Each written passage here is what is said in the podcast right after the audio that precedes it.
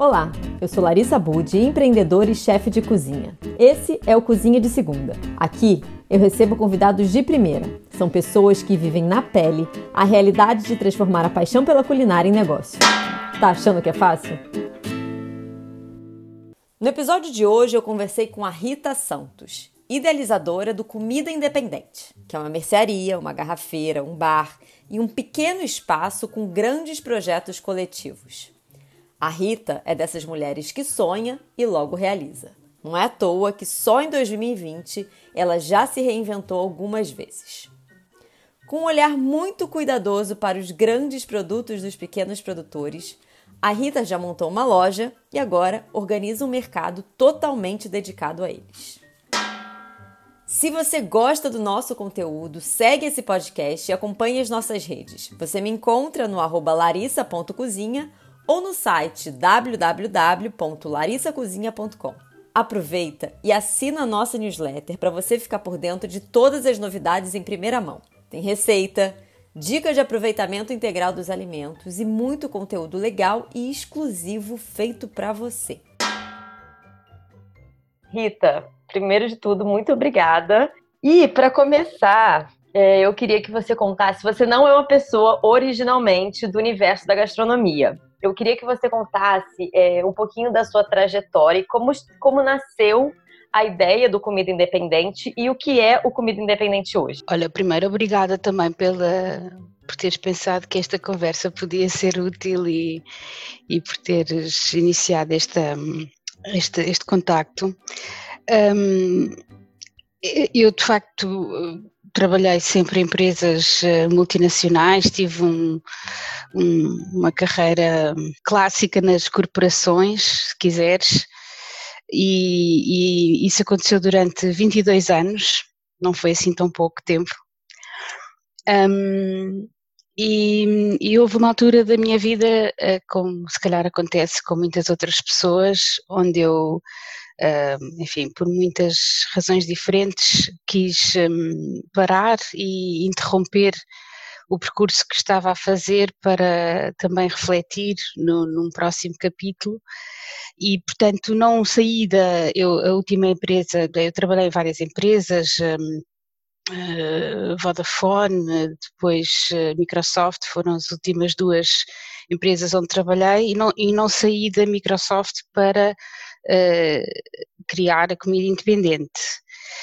Eu saí e, e, decidi parar durante um período de tempo, viajei bastante na altura, um, também fiz, foi um tempo de reflexão, em que de facto acho que muito dessa reflexão depois deu origem àquilo que é fundacional na comida independente, ou seja, um, se quiseres tem um lado, um lado filosófico e político que tem que ver com a forma como nos organizamos socialmente, com, com como é que isso depois tem impacto nos, nos, ecossistemas, como é que, não só nos ecossistemas naturais, mas até mesmo nos ecossistemas, uh, ou seja, não só na, na, natureza propriamente dita, mas também no, no, nos sistemas económicos, nos sistemas sociais, e como é que todos fazemos parte desta deste, deste, deste sistema maior. E, e, portanto, tem, tem, a comida independente tem uma grande parte disto. E depois tem uma parte prática, prática, ou seja, nós gostamos mesmo de comer bem e gostamos mesmo de beber muito bem e, e gostamos, ou seja, não é, isto não é só um exercício intelectual, é também um exercício físico de, de desfrute de, de, de, um determinada, de uma determinada forma de, de, viver também a comida. Ô Rita, e, e como é que é? Assim, você trabalha muito com pequenos produtores, tanto a parte de vinho, porque a comida tem muito, tem muito uma, vamos chamar assim, a grosso modo, garrafeira, quer dizer, é uma garrafeira, na verdade, né? Uhum. De vinhos uhum todos biológicos, né? É, e vocês uhum. também têm muito, vocês têm café, vocês têm a parte de mercearia e vocês têm lá as comidinhas. A Marcela até já falou aqui também no, no, no podcast, já foi uma das, uhum. das, nossas convidadas. Como é que é essa relação de encontrar os pequenos produtores? Como é que você vai atrás deles? Como é que é feita essa pesquisa e todo esse trabalho? Olha, um, só pegando então naquilo que, que é a origem da, da comida independente, ela tem uma assinatura que é grandes produtos de pequenos produtores. Uh, por um lado, uh, reflete muito das, de, do pensamento que eu tenho sobre a escala, porque a escala de um projeto acho que é importante quando se fala de pequenos, pequena produção. Um, a escala em si mesmo não é, não é uma coisa má, ou seja, eh, nós muitas vezes precisamos mesmo da, da escala. Imagina uh, se, se, há uma empresa de telecomunicações que tem que estabelecer uma rede de telecomunicações numa determinada região, ela não pode ser feita numa pequena escala. Ou, ou, um software, uma empresa de software, ou um, um jogo, enfim. Agora, a comida, quando é feita numa grande escala, tem vindo a destruir completamente uh, o, uh, o nosso equilíbrio natural, o equilíbrio que, que, que, a, que a nossa paisagem e que, a nosso, e que o nosso mundo natural deve ter. Uh, e ainda por cima tem gerado alimentos com menos valor, seja valor, enfim, nutritivo, e já nem sequer falo desse, não sou especialista, mas também em termos de, de sabor e de interesse.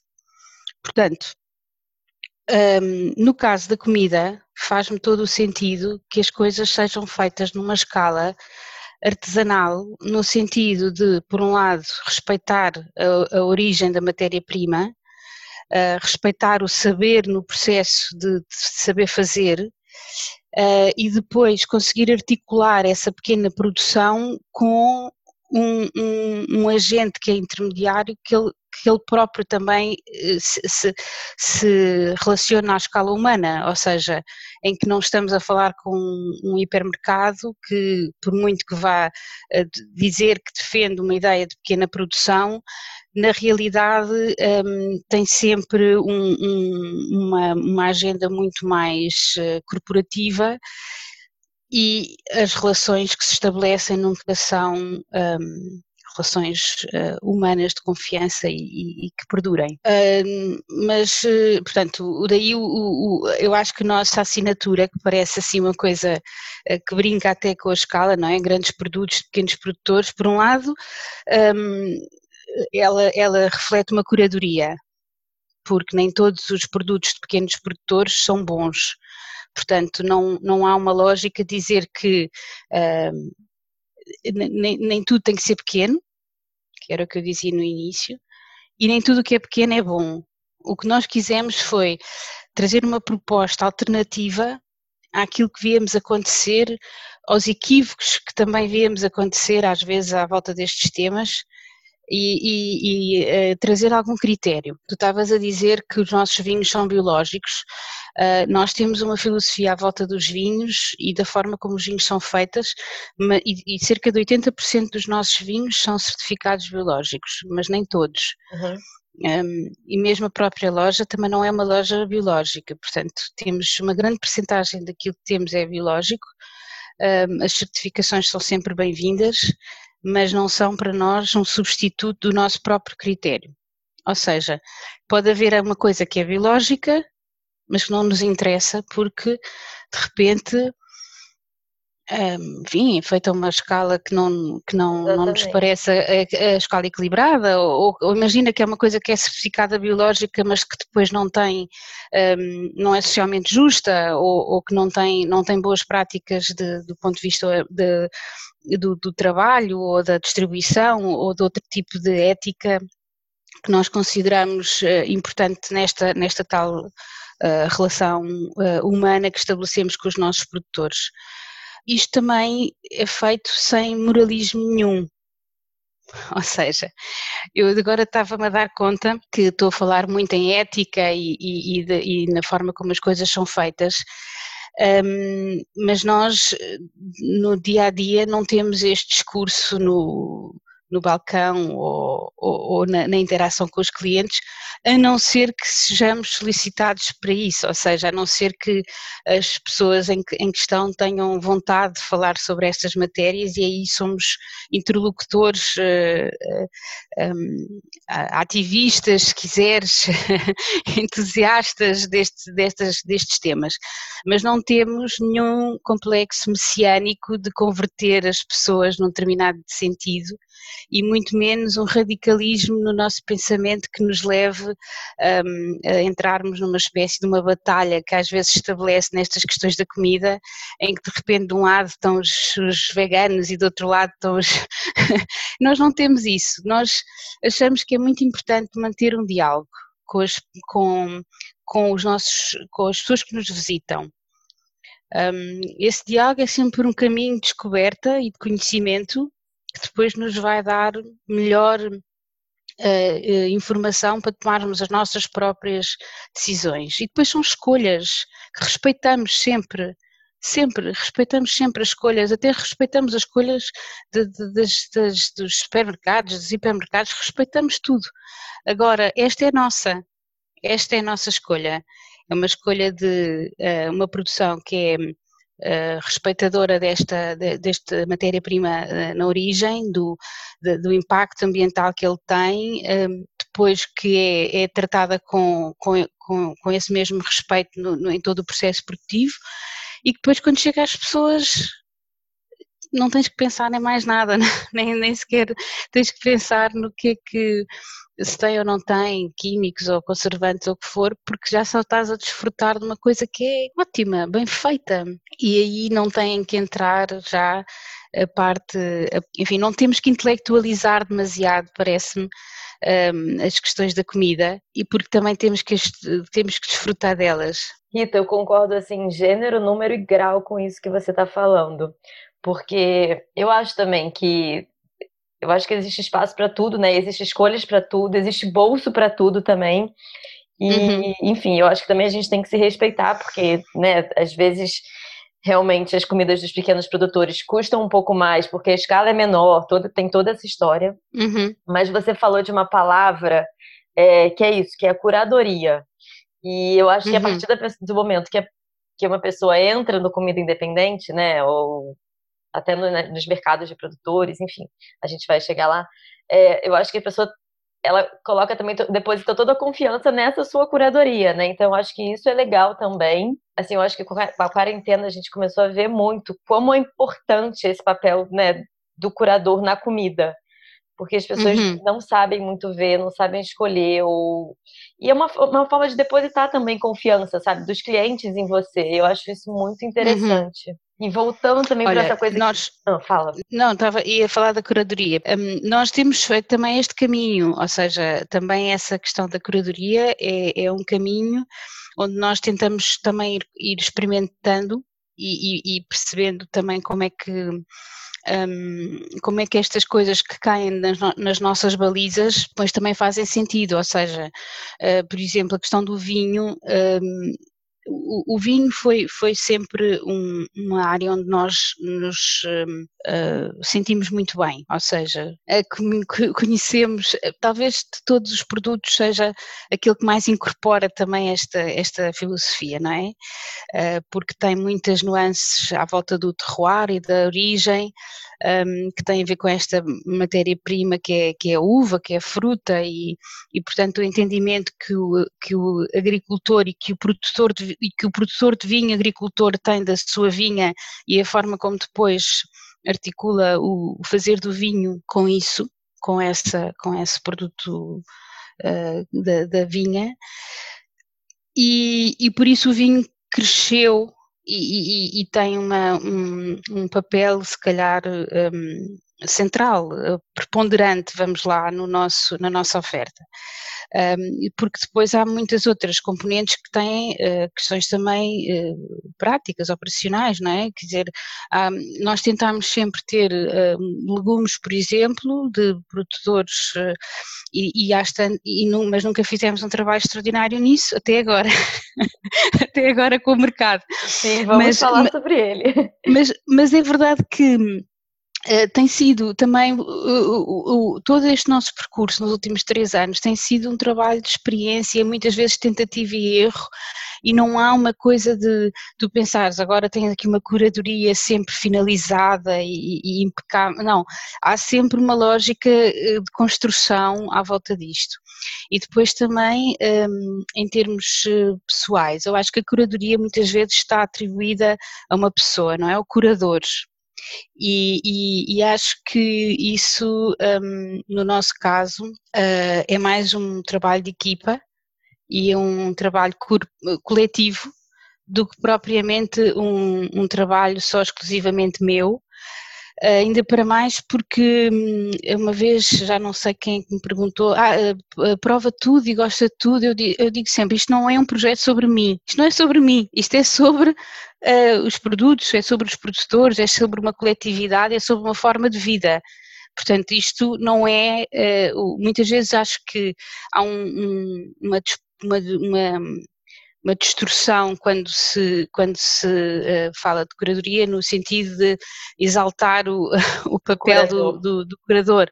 E eu acho que nós aqui apenas somos eh, um meio, somos um, um somos, somos um, um, meio, um catalisador, se quiseres, de, desta, desta, desta comunidade que uh, queremos também que seja um, um catalisador que possa subsistir, e, e, nessa medida ele tem que ser remunerado pela, pelo, pelo que contribui, mas não é um não é um gatekeeper, estás a ver? Não é, nós não temos a pretensão de sermos uma espécie de autoridade ou, ou, ou alguém que, que, que permite ou não permite ou ou que, ou que atribui, estamos também a aprender, sabes? É, claro. É, é, é, portanto, se, se, se, pegarmos na curadoria e, e, e, a considerarmos nesta, neste seu estado mais uh, experimental, mais, mais coletivo e, e mais, uh, e, mais uh, e, com, e com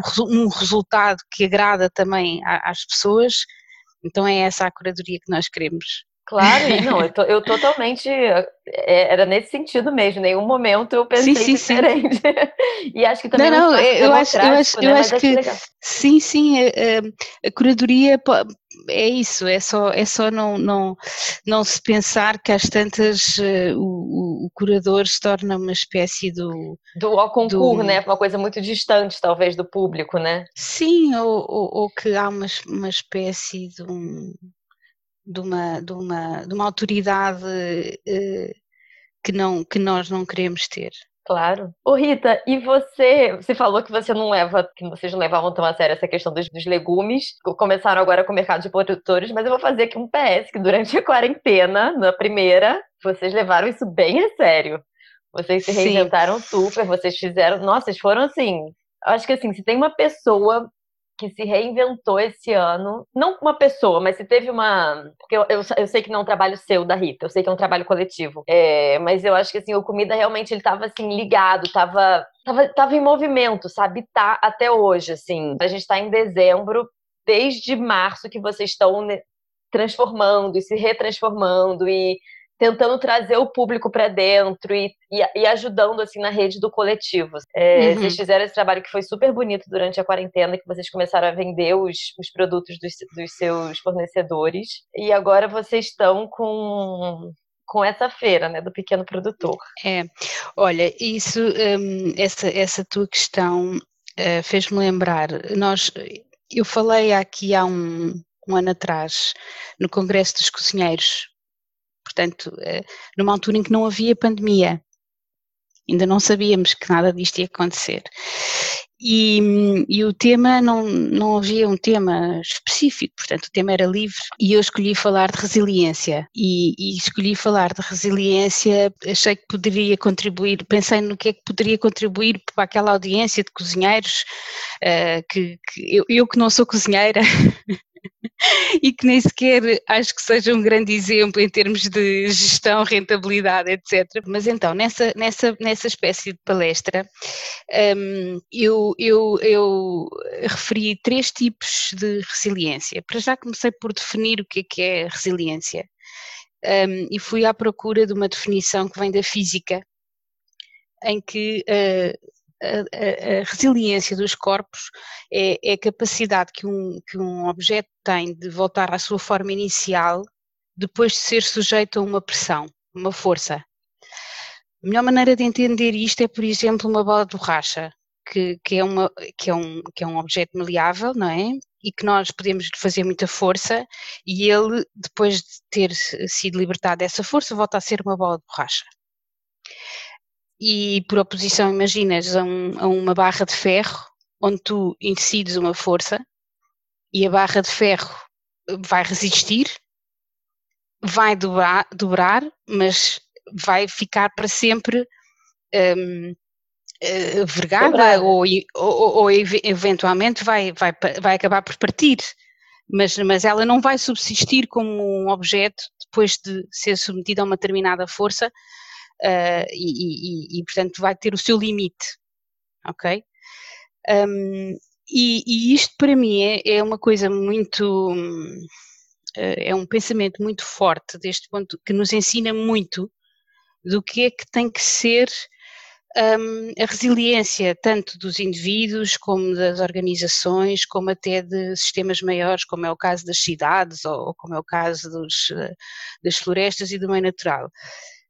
Um, e, e, e, que tem a ver com isto, que, um, ou seja, nós temos que ser capazes de absorver o choque de tal forma, temos que estar uh, temos que ter uma identidade. A identidade é a nossa forma, não é? A nossa identidade é a forma do objeto. E essa identidade tem que estar muito bem definida. E, e portanto, isso é, é fundacional, seja nos nossos valores, seja na forma como, naquilo que defendemos, nas nossas, naquilo que é, que é, que, é, que nos no, que estrutura o nosso centro. E depois a seguir temos que ser absolutamente vulneráveis para absorver o impacto do exterior. E essa vulnerabilidade é aquilo que nos permite depois adaptar-nos e antecipar o máximo que pudermos uh, essa, esses eventos que são externos a nós.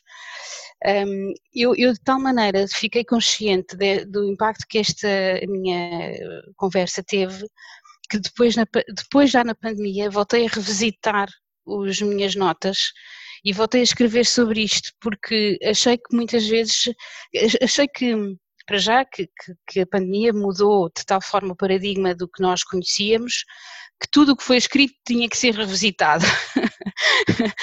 e, e, e, este em concreto, pelo facto de, de, ser tão oportuno, considerando o momento, um, eu, eu, fui voltar a revisitá-lo e, e, e voltei a estruturá-lo em três partes: a parte individual, onde as pessoas têm que garantir, em primeiro lugar, que elas próprias estão a salvo. Ou seja, tu tens que pensar que o, a tua segurança, a tua, a tua, o teu bem-estar, o teu equilíbrio pessoal tem que estar primeiro assegurado para depois poderes ajudar os outros. Como nos aviões, tens que pôr a tua máscara primeiro. Um, e também tens que pensar que tu e os teus projetos são duas coisas separadas, ou seja, um, as pessoas, os projetos podem falhar e as pessoas podem podem voltar a ter sucesso noutros projetos, ou seja, eh, o, o, a capacidade de falhar é das coisas melhores que nós podemos aprender na vida para sermos resilientes, não é? Verdade. Um, e, e, pronto, esta, esta numa primeira, numa primeira uh, um, uh, uh, numa fase individual, depois, numa segunda que tem a ver com os projetos propriamente ditos, não é? Com, com, com a organização, com a empresa, se quiseres. E aí hum, eu acho que nos ajudou muito a nós termos essas fundações tão sólidas. Ou seja, nós sabíamos exatamente o que é que éramos. E, e, a confiança que nós tínhamos entre nós na equipa e a confiança que os clientes tinham em nós e a confiança que os produtores tinham em nós, nós não nascemos, eh, ou seja, a pandemia apanhou-nos com dois anos e meio de existência. E, portanto, foi, eu não quero dizer que foi fácil, mas foi uma coisa que nós uh, antecipámos uh, no momento. Eu outro dia brincava com um amigo a dizer assim: que, isto de facto não foi assim tão extraordinário, porque nós já nos vinhamos a desenrascar desde que começámos, desde que abrimos. Portanto, só continuámos a fazer o que já fazíamos, mas desta vez em pandemia. Um, mas sim, foi, nós, nós, nós percebemos rapidamente que, que, que, íamos entrar em lockdown, talvez um pouco antes da, da, da, maioria dos, de, de, enfim, quer dizer, foi tudo muito rápido, nem, um, e depois íamos construindo o barco à medida que, ele, que a água subia. Portanto, nós, nós eh, fazíamos, fizemos assim uma espécie de, todas as semanas era uma release, como se fosse um software. então, nós todas as semanas fazíamos um, um, um método, um sistema de entregas, um sistema de encomendas, um, um método de entregas e íamos trabalhando na segunda semana mas tínhamos que entregar aquela com o método antigo, estávamos já a trabalhar no método seguinte.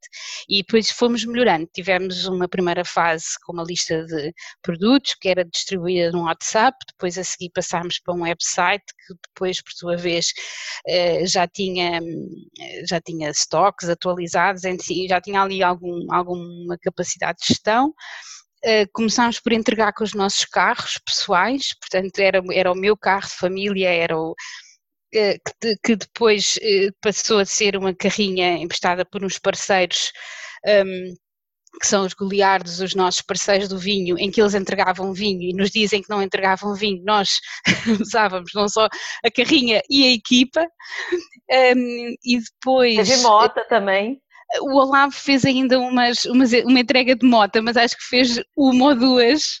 E concluiu rapidamente que não, que não era necessário, porque é assim, é, é, é que nós depois, eh, né, agora revisitando aquilo que foi o primeiro estado de emergência, nós até nos esquecemos, mas as ruas estavam desertas não, não fazia sequer sentido a, a, a, mota que normalmente tem a vantagem de ultrapassar o trânsito não era sequer relevante uh, para além da limitação do, do volume.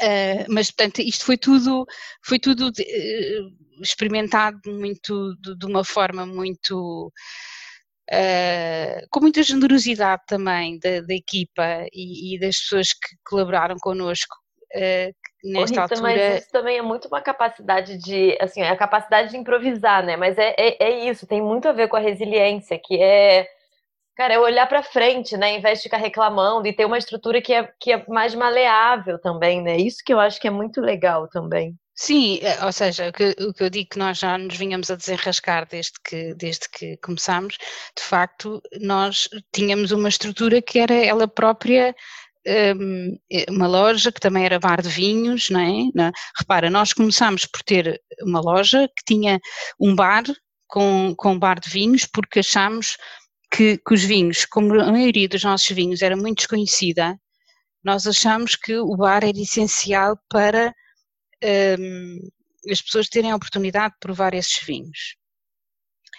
E, e, de repente o bar ganhou um protagonismo muito eh, maior do que nós próprios esperávamos, porque de repente a loja deixa praticamente de ter tanta importância, eh, eventualmente a parte garrafeira, eh, em, em, articulação com o bar, e quando chega a pandemia, a loja volta a ser uma loja de produtos o mais essencial possível. Portanto, nós trabalhávamos com um produtor de, de produtos agrícolas biológicos e no, no pico da, da, da, do estado de emergência trabalhávamos com cinco. Caramba! Porque, porque o primeiro já nem sequer tinha capacidade de entrega. E, e, a verdade é que nós tínhamos em carteira muitos produtores com quem não trabalhávamos porque simplesmente não tínhamos procura para eles. E no momento em que tivemos, eh, agilizámos rapidamente essa, essa, essa, essa, essas entregas e chegámos a entregar Uh, nós, nós estávamos a fazer uh, uh, recorrentemente, todas as semanas, entregar acabados de comida, portanto, compras a 350 famílias. Caramba, portanto, que é bastante, considerando que somos uma equipa de três pessoas.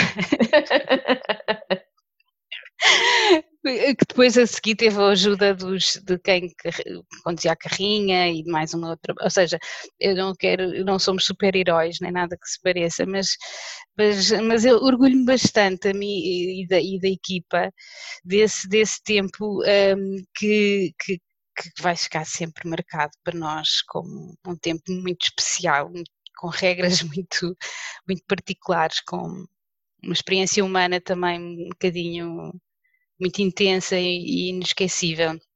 e depois quando, uh, quando veio o desconfinamento, a seguir ao, ao primeiro estado de emergência, um, nós achávamos que ia ser o colapso e não foi, porque de repente as pessoas voltaram ao bar e foi muito bom reencontrar as pessoas no bar.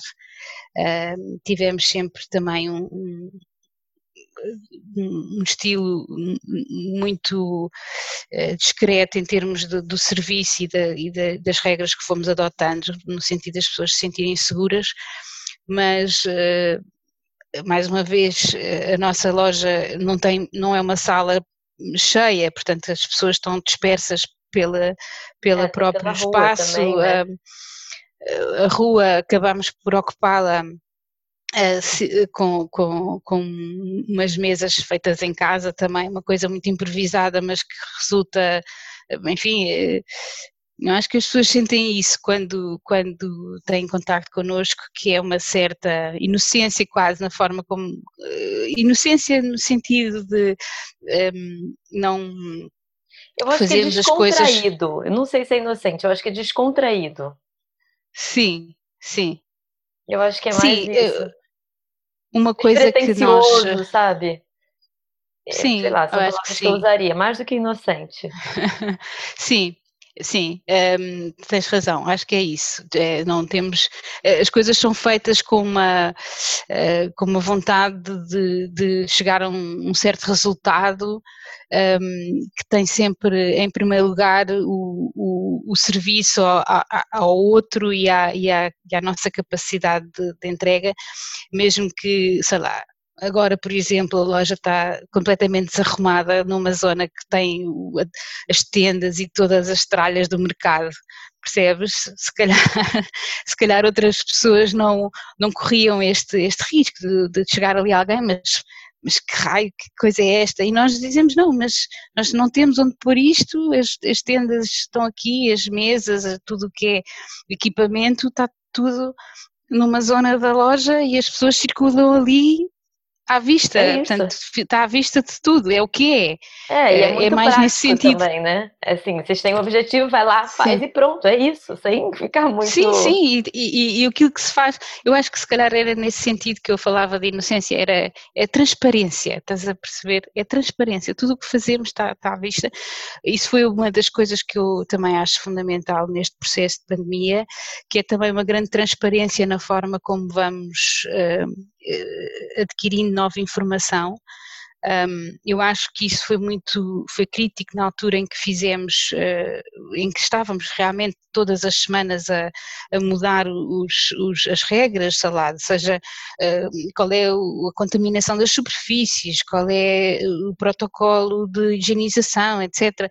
E nós íamos partilhando aquilo que íamos encontrando e, e que íamos, uh, que íamos percebendo e, e foi e foi um mecanismo importante de, de, de, assegurar as pessoas que estávamos a, a, fazer o melhor que podíamos, no sentido de, de estávamos, a, estávamos atentos a estas, estas variáveis.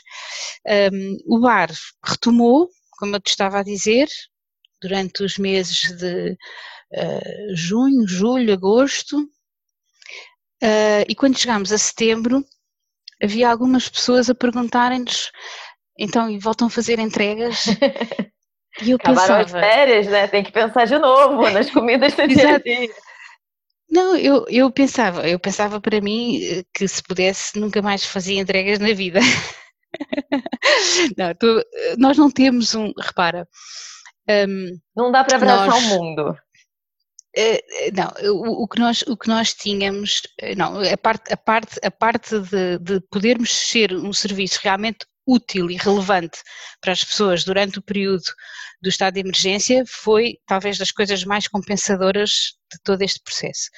E nós, aliás, foi exatamente a raiz do, daquilo que veio a ser o, o mercado. E eu, eu já uhum. explico, eu já explico isto. Um, o, o que acontece é que nós, para fazermos entregas, nós não temos, nós não temos um espaço linear. Os processos, a checklist, uh, os, o, o, tipo de uh, estrutura o tipo de staff, o tipo de espaço, o tipo de processos que é necessário para ter um, uma, uma, uma, organização eficiente de, de picking e de manipulação de, de, de, de cabaz e depois de entrega, etc., é outra que não é a nossa.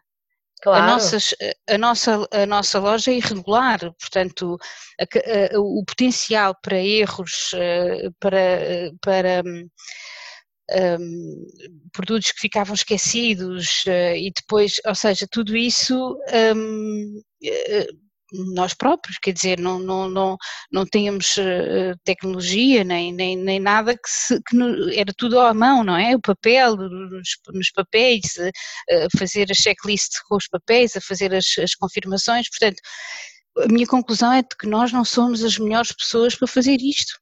Portanto, é nós não, nós conseguimos fazer durante um, momento em que, em que mais ninguém estava a conseguir e nós, e nós eh, ficámos também contentes por isso, também nos ajudou no nosso E a loja negócio. também estava fechada, né? Então...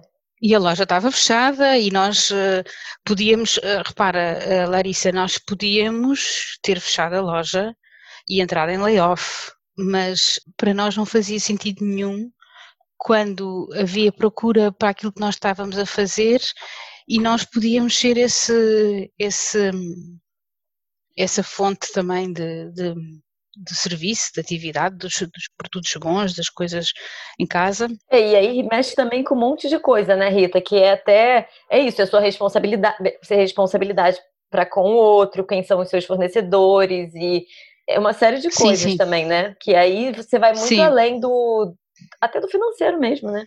Sim, sim, sim. Não, nós sentimos que havia uma, uma que era preciso que, que esta pequena economia também continuasse um, a, a, existir. Uh, curiosamente, eu acho que um, nessa altura houve uma grande fluência aos cabazes e, estes, e estas formas de, de alternativas de, de, de consumo, uh, mas eu não estava a sentir isso em setembro o que é que eu não só observava que, essa, que, que, as pessoas se tinham reorganizado, que os outros, eh, digamos, agentes de mercado também se tinham reorganizado e curiosamente os nossos produtores eram quem estava a sofrer mais, porque as pessoas voltaram a comprar nos supermercados, percebes?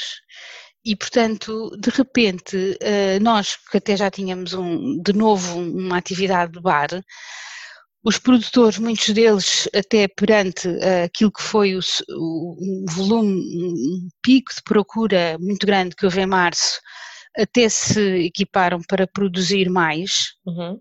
e depois de repente não havia forma de escoar essa produção. este produto agrícola.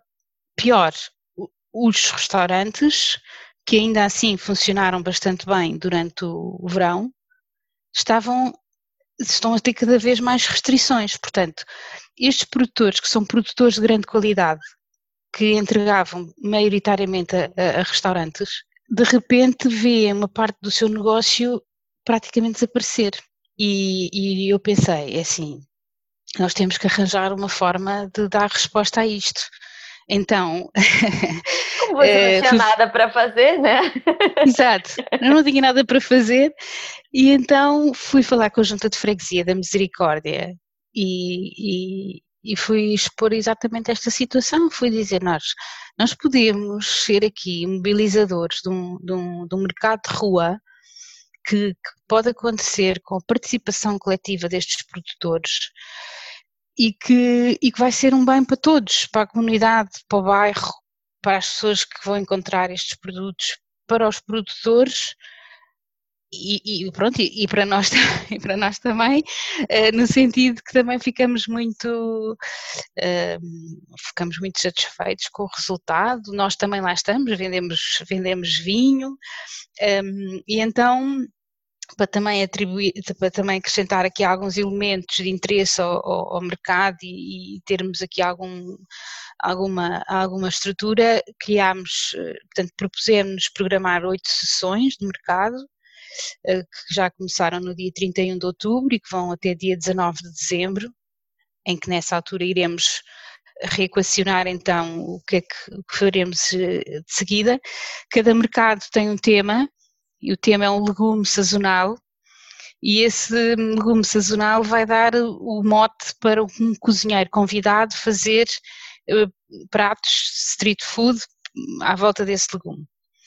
Um, esta ideia do legume um, teve muito a ver com uma experiência também que, que nós temos eh, na, na, na, loja, que as pessoas muitas vezes não saberem bem o que é que, é é de fazer com o legume um, e, e, e, e, portanto nós, nós aqui, eh, por um lado, eu sei que também fazes muito isso nos teus uh, vídeos e podcasts, etc., que é um bocado esta coisa da comunidade trocar ideias e, claro e quem melhor do que, o, do que, os grandes cozinheiros, não é? Os, os, nossos amigos, que também são amigos cozinheiros, para mostrar às pessoas o que é que é possível fazer, às vezes com coisas tão simples como batata doce, não é? Que é uma coisa que nós eh, nem imaginamos todo o potencial que tem.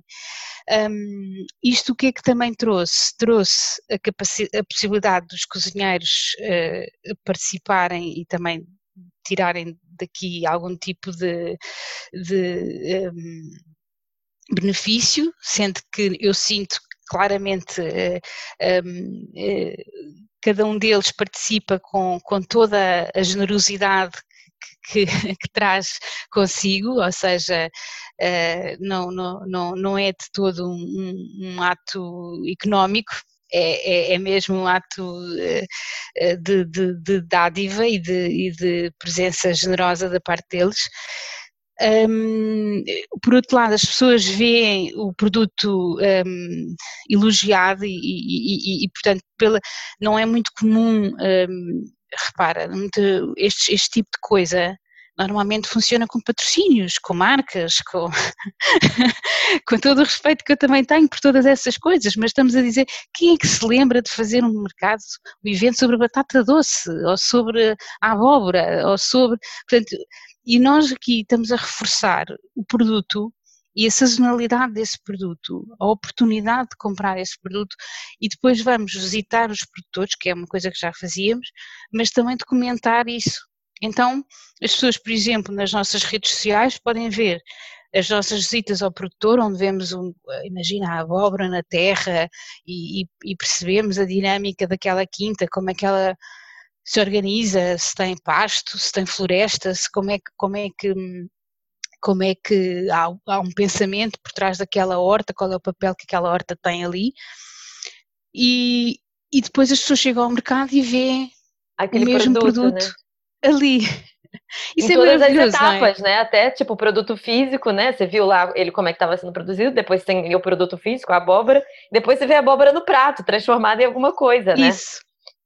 É então isto é dar muito mais profundidade aquilo que seria um mercado um, eh, comum, não é? Ou seja, eh, de repente temos um mercado que acontece e onde as pessoas, o, o, que é que isto faz? Isto agora tem sido a nossa experiência no mercado, atrai aquelas pessoas realmente interessadas, curiosas e portanto eh, essa é uma comunidade entusiasta que depois se vai reforçando e, e, e, mesmo pessoas que se calhar nunca tinham pensado nisto, de repente aproximam-se, porque até há uma coisa ótima que está ali a ser eh, servida e, e de repente, ah, piada, nunca me tinha percebido que isto era a altura das abóboras. E depois, ah, sim, é o Halloween e tal. Ah, pois é, pois é. É pronto, mas é mesmo isso, é as abóboras que, que, que, que estão tão boas este, nesta altura do ano, não é? Ô Rita, sim, eu vejo também que existe uma grande demanda reprimida, porque assim, é, o mercado começou e eu vejo que está sempre cheio, assim, Sim, eu, eu, eu, eu não tenho dúvidas disso. Eu acho que no, em todos os movimentos coletivos um, há um crescendo. Há um, há um bocadinho aquela, aquela história de, de há sempre um maluco que começa a dançar sozinho. não é? E depois é preciso que a esse maluco se juntem os outros malucos. E portanto eu acho que é esse, esse fenómeno dos, dos, dos da estranheza que é aquele primeiro momento uh, desconfortável, awkward, de quem começa a fazer. Repara, nós nunca tínhamos feito um mercado na vida. Eu agora posso-te explicar quais são as melhores tendas, aquelas que se montam. as que são mais fáceis de montar e de articular, etc. Uh, eh, porque a estranheza que nós sentimos quando uma coisa é, é inexplorada, é, é, tem uma grande dose de desconforto. E, e, eu acho que é isso que nós temos que aprender a, a absorver, que é ultrapassar esse desconforto inicial. A primeira vez que chegámos à, à praça de São Paulo, ainda, a, a, a praça estava, estava cheia de folhas, eh, ainda não tinha passado a limpeza e, e, e, e eu pensei, isto vai ser como um piquenique, sabes? Quando tu chegas a um sítio onde vais fazer um piquenique e tudo te parece esquisito e depois ao fim de um bocadinho pões a tua toalha e sentas e de repente parece que aquele piquenique só podia acontecer ali. Aproprias-te do espaço e é uma boa apropriação do espaço, uh, no sentido que é, de repente parece que foi tudo desenhado àquela medida. Aquela praça é linda, as, as árvores estão ali bem, os, um, arranjarmos um sítio para pôr os caixotes de lixo, as pessoas conseguem, nós não temos planadas, porque repara, eh, eh, até do ponto de vista sanitário é importante que as pessoas não se sentem, não, se, não permaneçam, a ideia é que as pessoas possam circular e não haja, eh, digamos, hum, Contato. nem tínhamos como fazer a sanitização das, das mesas, etc. Portanto, as pessoas vão mesmo comer tipo street food, tipo é, como se fosse em pé, ou nos bancos, ou no, no chafariz, ou por ali. Um, mas, mas eu tenho uma sensação de quando lá estou, e às vezes só para absorver o que, que está a passar ali, que é que, que, há, que, que há vida, que há uma pulsão de vida, uma vibração de, de vida da, na, na, ali, pela, por aquele movimento que é, que é coletivo.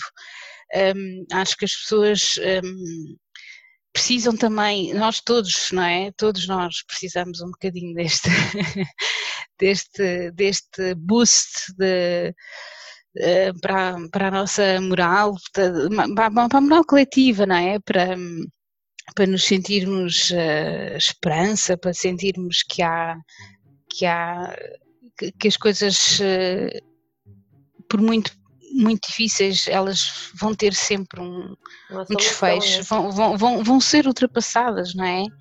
E, e que nós conseguirmos fazer isso um, uh, dando, dando esse melhor de nós, uh, acho que vamos chegar num sítio melhor.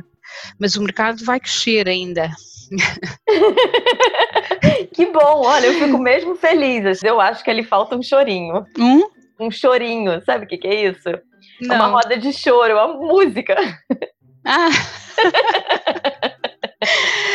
Olha, eu acho que as restrições atuais estão tão difíceis que nós, por enquanto, vamos manter tudo assim. Não, está tudo certo, está tudo certo. Houve, houve, houve, alguém, houve alguém que um dia, houve alguém que nós acabamos por nos, às, às vezes também precisamos nos rir, e de, uh, alguém dizia que daqui a 10 anos o mercado vai ocupar todo todas as artérias daquele bairro e depois tipo Chateau de Chaco ou aqueles grandes mercados asiáticos e as pessoas ah. vão dizer, sabem que isto começou no tempo da pandemia. Dez anos depois ainda aqui está. Eu espero, que, eu espero que se for o caso não seja eu a organizar, porque vou estar muito cansada nessa altura. isso, é isso. Olha, Olha Larissa, super obrigada. Muito obrigada pela sua companhia. Eu sou Larissa Bud e nos encontramos por aqui na próxima semana. Até lá!